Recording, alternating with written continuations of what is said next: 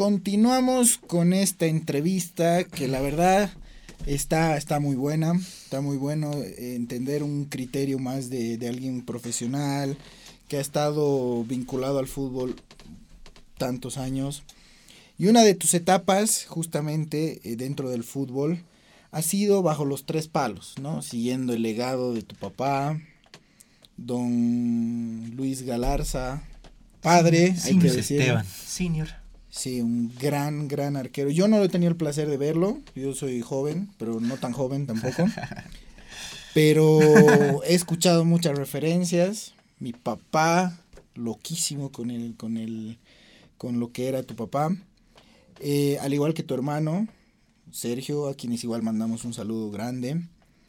Eh, contanos de, esta etapa de tu, de tu vida donde has estado defendiendo el mismo arco que defendió tu papá, donde has estado en la órbita de la selección también y donde te has mandado también buenos partidos. Uno como bolivarista también te decía hijo de Talia, ¿no?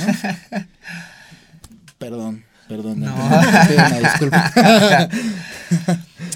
bueno, o sea, a ver, eh, mi inicio en el arco es porque llevamos los genes eh, dentro, ¿no?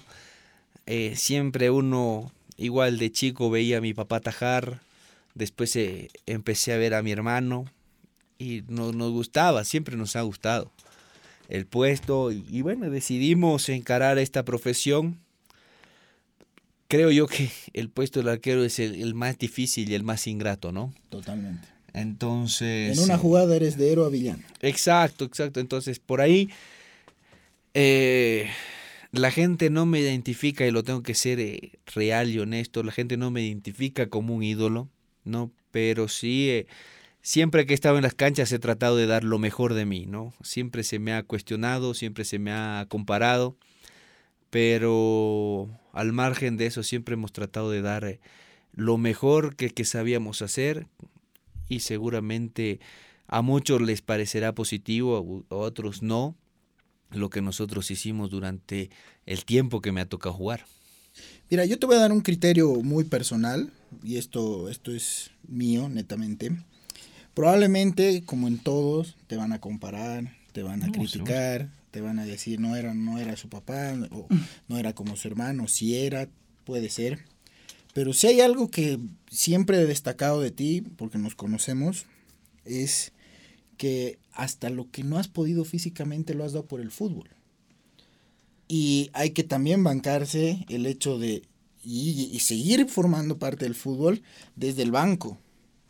Dirigir, formar, guiar los pasos de los que son más jóvenes, entrenar a niños, formar arqueros que vayan a ser mejor que, mejor que tu persona, mejor que tu hermano, mejor que tu papá. Y para eso también hay que tener huevos.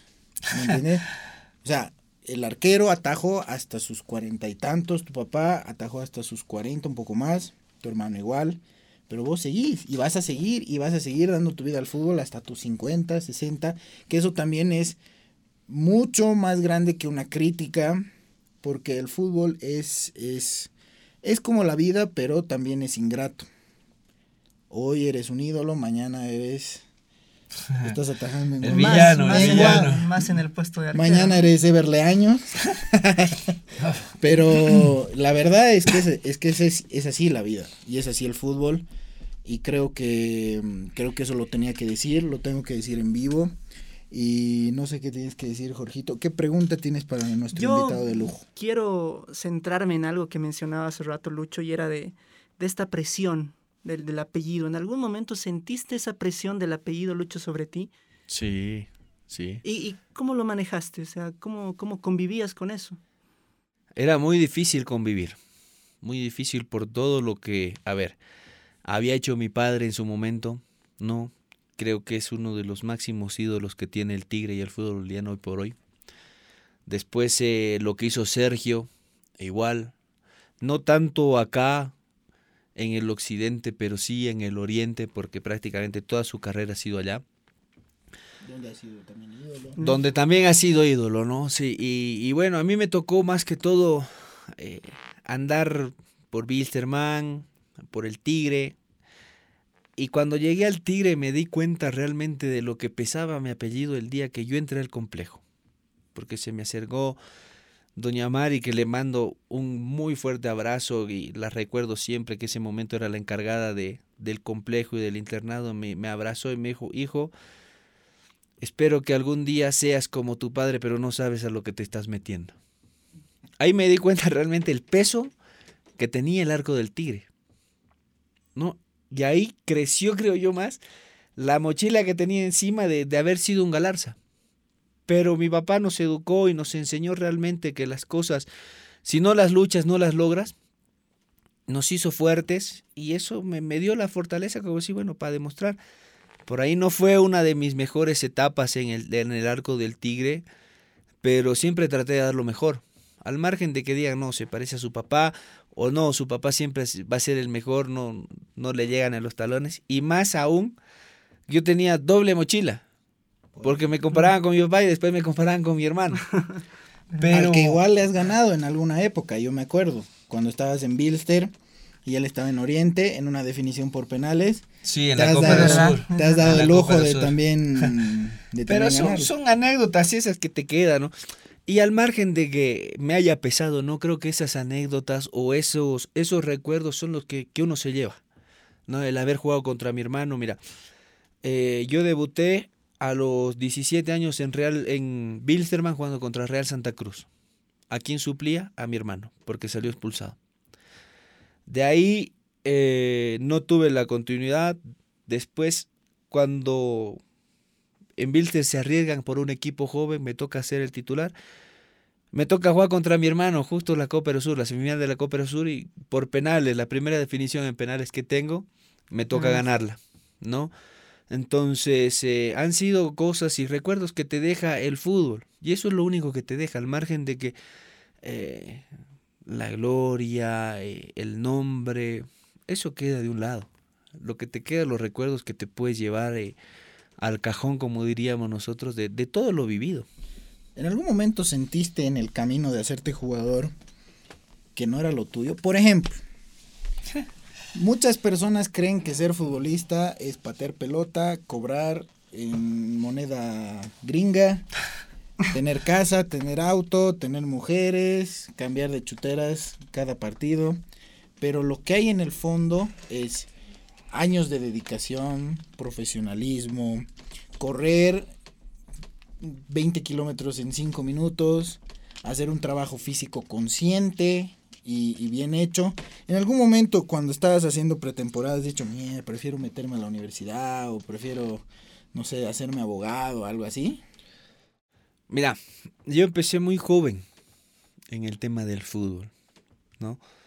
Iba a entrenar con mi hermano, iba a entrenar con mi papá, y empecé a crecer y empecé a, a, ver los sacrificios que uno hacía. ¿no? ¿Por qué? Porque yo jugaba en un equipo que se llama 24 de septiembre en Santa Cruz, tenía 15 años. Y yo jugaba los sábados o jugaba los domingos. Y por ahí me invitaban a un 15 o a una fiesta y no podía ir. ¿Por qué? Porque tenía que jugar al día siguiente. Y mis amigos me llamaban, entonces uno sacrifica muchas cosas, ¿no? Eh, te voy a contar anécdotas así cortitas. De ahí llega la promoción. Yo llego a la promoción. Y todos saben lo que es la promoción. Fiesta aquí, fiesta allá. Y llegó el día en que era el viaje de promoción. Mi equipo jugaba la liguilla final para clasificar al Nacional B. Yo no fui a mi viaje de promoción. Me quedé porque tenía que jugar, tenía 16, 17 años. ¿Y qué chico con 16, 17 años sacrifica todo eso? Es difícil de entender, ¿no? De ahí tuve la suerte, bueno, en este corto paréntesis, salgo bachiller y mi papá me dice, bueno, mi hijo, ¿qué va a hacer de su vida? Yo tengo una pasión inmensa por los aviones. Y le dije, quiero ser piloto, pero quiero jugar al fútbol. Y él me dijo, no, o juegas al fútbol o eres piloto, porque un día te toca volar y tienes que jugar partido, ¿qué vas a hacer? Entonces, era una de mis, de mis pasiones, ¿no? Y yo agarro y digo, voy a jugar al fútbol. Y en eso sale la posibilidad de irme a Wilstermann, donde pasé cinco años maravillosos, al margen de, de alguno que otro personaje que me tocó vivir, pero fueron maravillosos. Y, y ahí empecé. Me fui a los 17 años, empecé a vivir solo, porque me fui, mi hermano tenía su familia en Cochabamba, pero no vivía con él. Yo tenía que aprender lo que es la responsabilidad. Y empecé así, empecé a sacrificar muchas cosas, seguí creciendo en el fútbol. De ahí ya me tocó dejar el fútbol y seguí sacrificando cosas. Porque tuve la oportunidad de, hacer el curso en Argentina de entrenador de arqueros y vuelvo de la Argentina y se me abre la posibilidad de irme a Ecuador con el profesor Claudio Chacior, yo como ayudante de campo y entrenador de arqueros y él como director técnico. Y en eso, eh, en eso nació mi hija, en el cual no estuve en el nacimiento de mi hija. Entonces uno sacrifica muchas cosas. No estuve, llegué cuando mi hija tenía una semana de nacida. Y llegué, estuve dos días y me tuve que ir de nuevo porque seguíamos en Ecuador. Entonces, eh, eso sacrifica, te pierdes días del padre, cumpleaños, eventos, entonces eh, conlleva a, a, dejar muchas cosas. Ahora, por todas estas eh, responsabilidades que asumes cuando eres profesional, ¿no? Y que uno debe tenerlas. ¿Te gusta ser arquero? O sea, ¿lo, elegirías otra vez? Si te dijeran, vas a ser arquero, ¿lo dirías? Sí, yo quiero ser arquero. Sin dudarlo. O te vas al área. Te pregunto porque. A bombear arquero. No, a modo de, de, comentario, una vez le preguntaron a Víctor Valdés, al arquero del mejor Barcelona de todos los tiempos, le preguntaron, ¿no? ¿Te, ¿Te gusta ser arquero? Y él dijo, no. A mí nunca me gustó ser arquero, pero era bueno en el arco. Y, mencionaba todas estas cosas que tú dices, ¿no? De dejar de lado a la familia, de dejar de lado cosas que a veces como uno, como adolescente, cuando es joven, quiere salir. ¿Te ¿Volverías a ser arquero a pesar de todo esto? Sin dudarlo, porque es lo que me apasiona. Me encanta. Y hoy por hoy me dedico a eso. Al margen de que tenga ya eh, el título de entrenador, hoy tengo el título de entrenador de arqueros a nivel pro.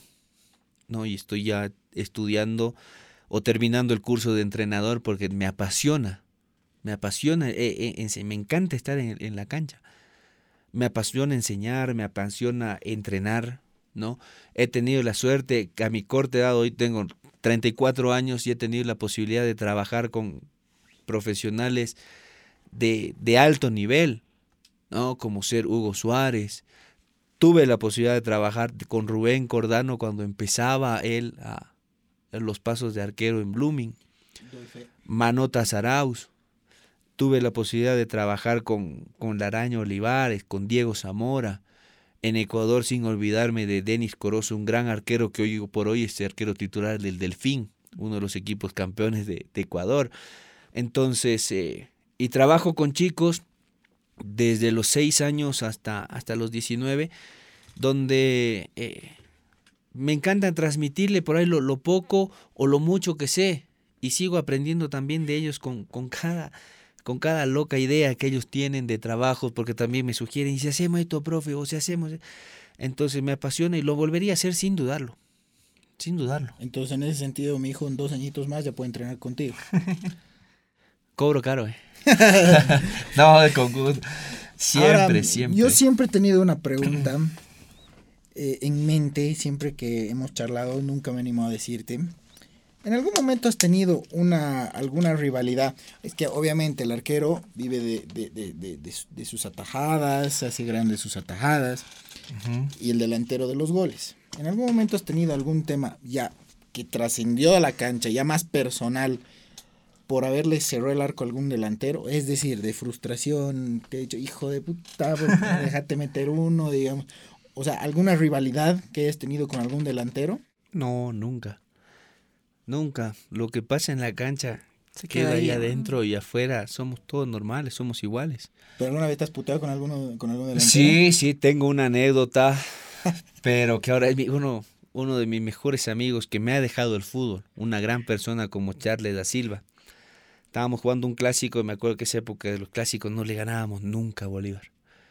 cuando estaba el profe Quinteros en, El año En 2009. Bolívar.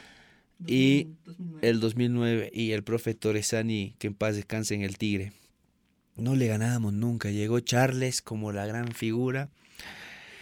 Y salgo una pelota abajo a cortarle y él se me tira encima y grita, ¡eh, penal, penales! Y yo lo miro y le digo, ¿qué penal? La... de tu- No, puede decirlo, Claro. puede decirlo No, abiertamente. aquí no hay No, censura. La concha de No tu madre. Y él me mira y me dice, va tomado cu, caramba. Cala la boca, cara. Pero será el orto brasilero, hijo de puta, Leo. Y así, y, pero era fracción de segundo. Los dos estábamos en el piso, yo con la pelota, qué pena. Y nos empezamos a putear. Y acabó el partido y yo lo fui a buscar. Pero no para pelear, sino para pedirle disculpas. Y él pensó que yo quería pelear y como que se, nos separaron todo. Rodrigo Vargas, que es un gran amigo mío, igual de, de infancia, me abraza y me dice, no, tranquilo. Lucho". Y ya después, por Rodrigo Vargas, me dice, ¿qué hace? Nada, vamos a tomar un café, vamos. Salimos a tomar un café y llega Charles, ¿no?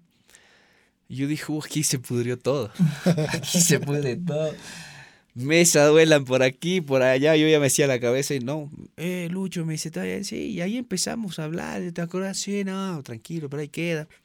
Y hasta el día de hoy tenemos una, una gran amistad, pero que nos hablamos, siempre estamos en contacto, estamos haciendo el curso juntos de entrenador, entonces eh, siempre eso, eso es lo, lo lindo que te deja, pues, ¿no?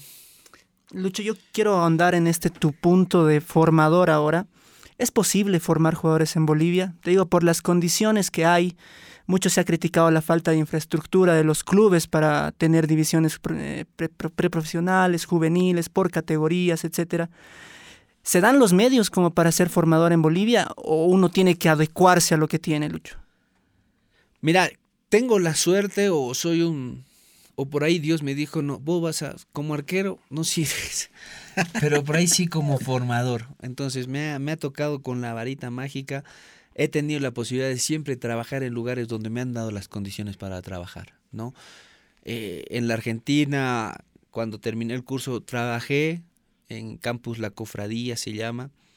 Después volví, estuve en Blooming, casi a nivel profesional siempre, y tuve la posibilidad de trabajar con una gran persona y un gran jugador como Juan Manuel Peña.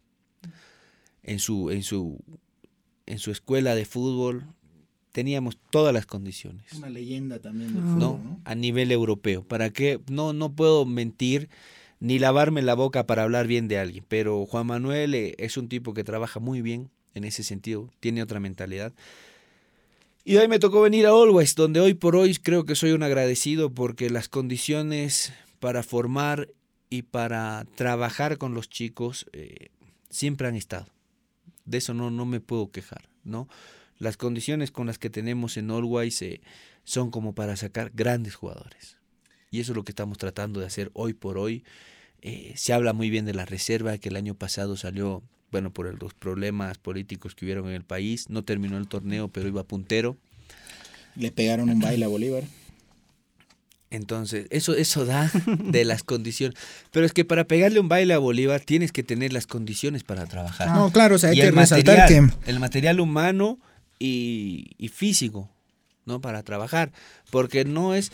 eh, uno piensa que sí, darle una pelota a un chico y enseñar. No, hay que enseñar movimientos, hay que enseñar coordinación, hay que enseñar eh, eh, el puesto, cómo se juega, dónde se mueve. Hay que enseñar qué comer, cómo se tienen que cuidar. Entonces, no es fácil. Uno piensa que es darle la pelota y ya. Pero no, hay que, hay que saber trabajar y hay que estar preparado para trabajar con los chicos. eso es verdad. Ahora me permiten hacer un nuevo paréntesis. Te permito, Diego, te permito. Muchas gracias, doctor. Eh, vamos a volver en un ratito nada más con una con la última parte, el último bloque, por así decirlo, el último capítulo de esta historia tan linda que ha sido tu vida, tu experiencia.